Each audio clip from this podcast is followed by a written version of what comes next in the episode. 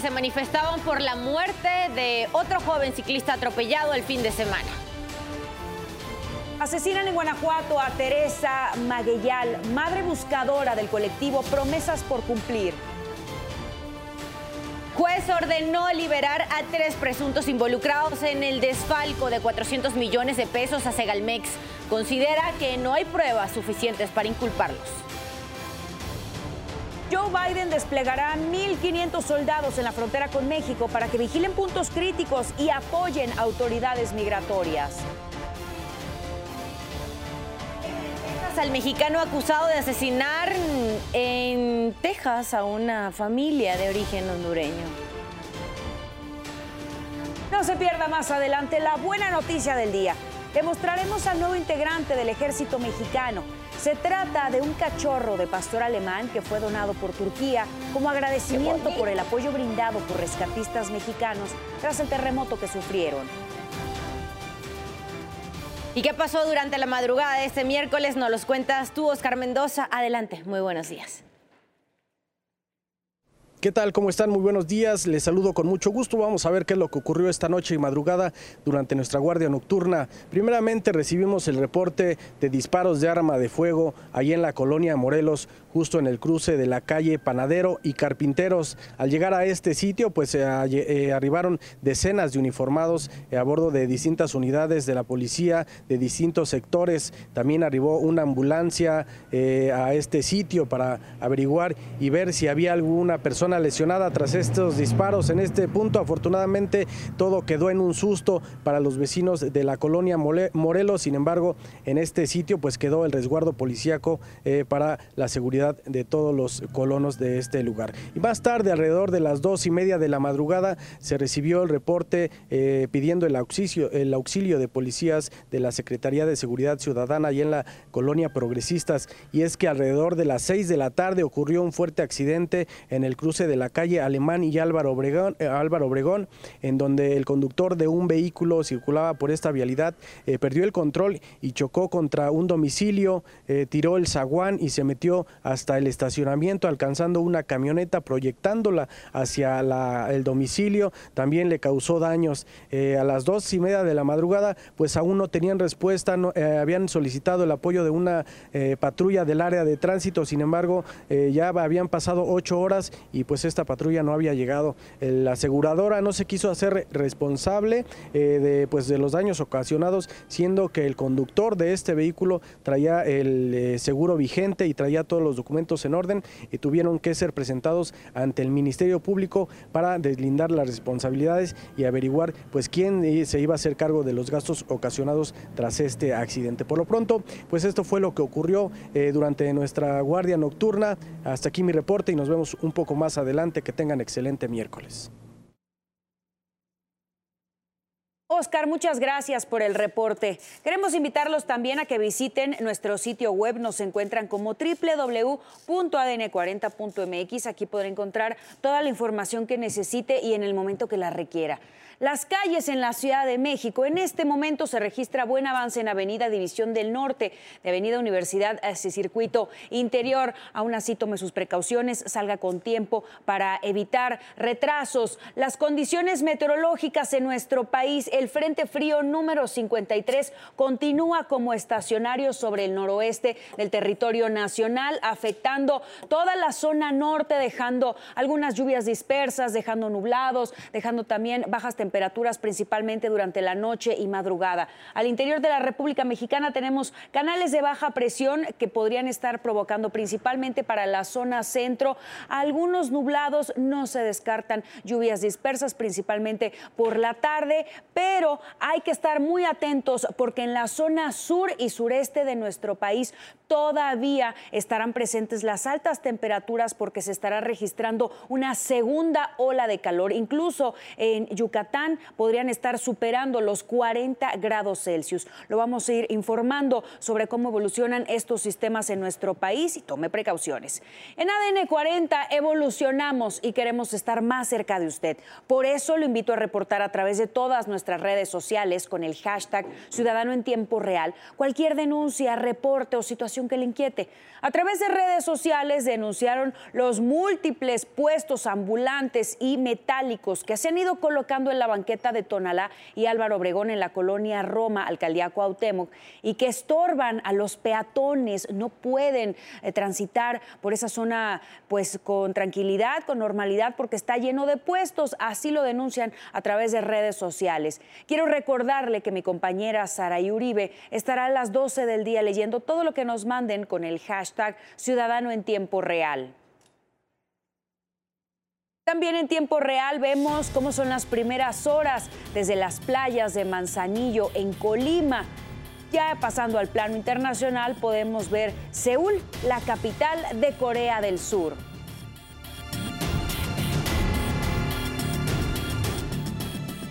Son las 5 con 37 minutos de la mañana. Seguimos con la información y nos vamos con este resumen.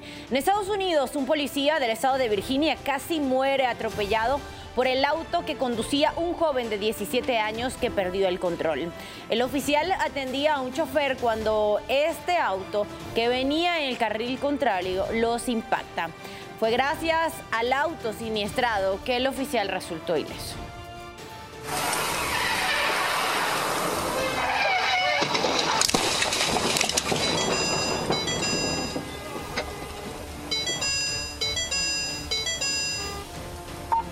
Autoridades buscan a los responsables de la muerte de un bulldog inglés en Ocoyucan, Puebla.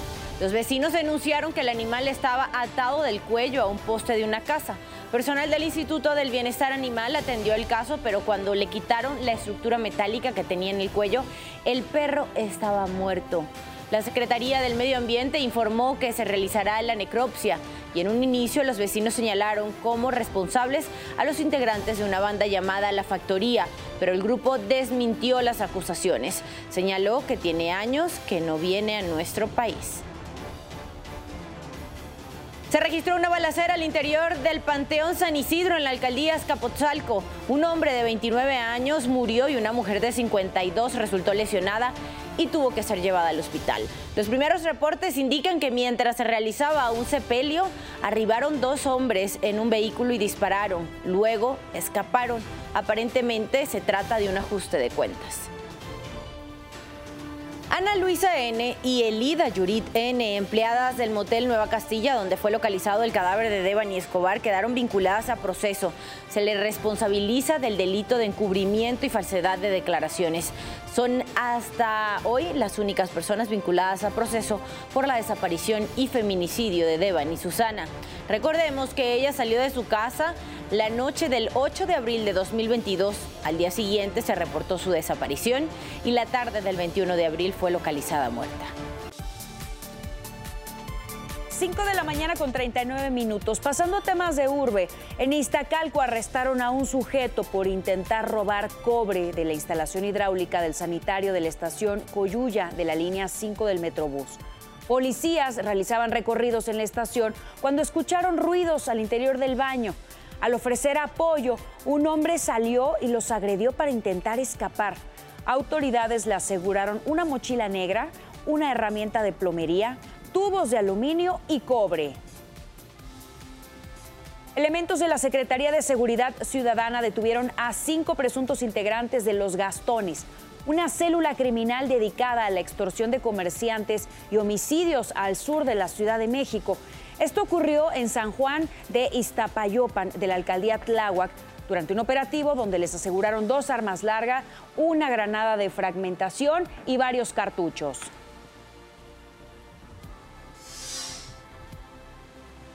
Las facultades de Química e Ingeniería de la Universidad Nacional Autónoma de México entraron en paro de 24 horas como protesta por los cambios anunciados en el Consejo Nacional de Ciencia y Tecnología, el CONACYT. Las escuelas exigen que no se apruebe la ley general en materia de humanidades, ciencias, tecnologías e innovación. 5.40 minutos de la mañana, nos vamos a la acción deportiva, a revisarla en las siguientes breves. Arrancamos con la información deportiva para despertar. La Liga MX dio a conocer a través de sus redes sociales los horarios y fechas oficiales en los que se llevarán a cabo los cuatro duelos del repechaje. La directiva del Necaxa dio a conocer que Andrés Ligini deja de ser el director técnico del equipo. Mencionan que la decisión fue tomada de común acuerdo. El cuadro de Carlo Ancelotti cayó dos goles por cero contra la Real Sociedad y dice adiós de manera definitiva a la liga. Arsenal frenó una racha de cuatro partidos sin ganar al desmantelar el martes 3 a 1 a un inoperante Chelsea y recuperó transitoriamente el liderato de la Premier League. Los Ángeles Lakers se llevaron la victoria por 117 a 112 sobre los Golden State Warriors y se ponen 1 a 0 en la serie de 7 juegos de la semifinal de los playoffs de la Conferencia Oeste. Con información deportiva de Mauricio Ramírez, ADN 40.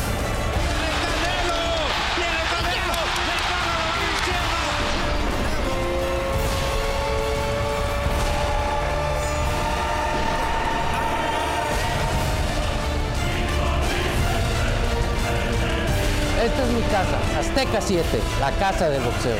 Guadalajara, Jalisco será testigo. Canelo contra Ryder, 6 de mayo a las 10 de la noche por Azteca 7. 5 de la mañana con 42 minutos. En temas internacionales, detuvieron al mexicano Francisco Oropesa, sospechoso del asesinato de cinco hondureños este fin de semana en la localidad de Cleveland.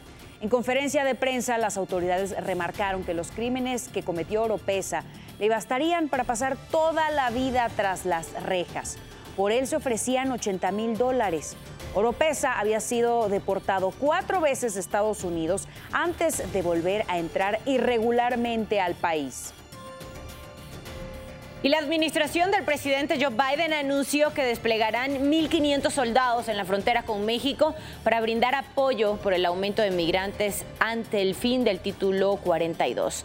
Las tropas serán asignadas por un periodo inicial de 90 días y no tendrán funciones de aplicación de la ley. Su misión es ayudar en tareas de monitoreo administrativas, análisis de datos e identificación de tráfico de drogas. Estados Unidos espera la llegada de hasta 10.000 migrantes diarios en la frontera cifra que representaría un incremento del 40% en relación a los niveles actuales. El Departamento de Justicia de Estados Unidos anunció el arresto de 288 sospechosos como parte de una operación policial internacional contra el tráfico ilícito de fentanilo y otros opioides en la dark web. La operación denominada Spector involucró a varias agencias de aplicación de la ley y se llevó a cabo en los Estados Unidos, Europa y América del Sur. De las 288 detenciones, 153 se hicieron en Estados Unidos. Milicias palestinas dispararon 22 cohetes desde la franja de Gaza hacia Israel. De acuerdo con autoridades, cuatro de ellos fueron desviados por el sistema antidefensa. Este es el segundo lanzamiento de ayer y tres personas resultaron heridas. Ante esto, la Cámara de Operaciones Militares Conjuntas, que aglutina a las facciones armadas palestinas en Gaza, se atribuyó la responsabilidad del ataque. Justo en la semana de la coronación de Carlos III, la policía de Londres arrestó a un hombre por lanzar cartuchos de escopeta frente al Palacio de Buckingham. Las autoridades informaron que el detenido fue puesto bajo arresto por sospecha de posesión de arma ofensiva. Agentes también realizaron la explosión controlada de un paquete que estaba en manos del detenido. Y sí, será el próximo 6 de mayo que el rey Carlos III será coronado en el templo más antiguo y simbólico de Londres, la abadía de Westminster. Entre sus curiosidades, el recinto alberga un santo latino. Se trata del asesinado arzobispo salvadoreño Oscar Arnulfo Romero, quien a lo largo de su vida defendió a los salvadoreños de menos recursos y la represión del régimen. Fue baleado en plena misa un 24 de marzo, pero de 1980 en San Salvador.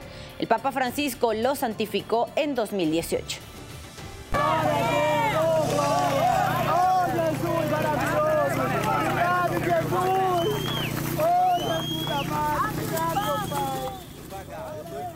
Lo que acaba de ver es el momento exacto en el que bomberos de Brasil rescataban de entre los escombros a un bebé. Esto ocurrió luego de que un piso de un edificio de tres pisos se derrumbara en la ciudad de Olinda. Al menos seis personas murieron y otras cinco fueron rescatadas. Más de 60 bomberos participaron en las labores de búsqueda. Hasta el momento se desconoce la causa del colapso. Y usted ya está bien informado y con todos los datos que necesita saber antes de salir de casa. Por favor, manténgase conectado en todas nuestras plataformas porque ADN 40, siempre conmigo.